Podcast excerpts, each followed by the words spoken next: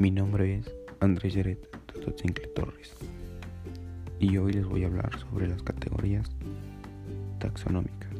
La categoría taxonómica es una ciencia que se agrupa ordenadamente en los organismos vivos de acuerdo a lo que se presume en sus relaciones naturales.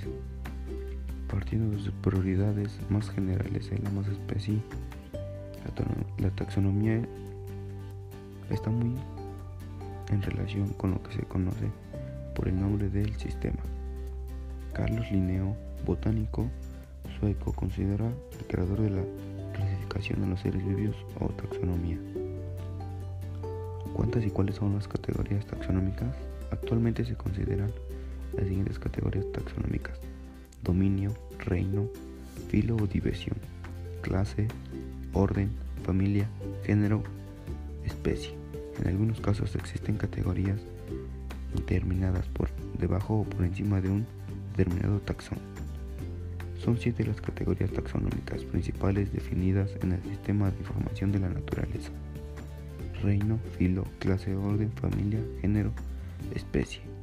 Añade el único rango más bajo de la especie denominado taxones. Infraespecie que engloba superficies variadas, etc.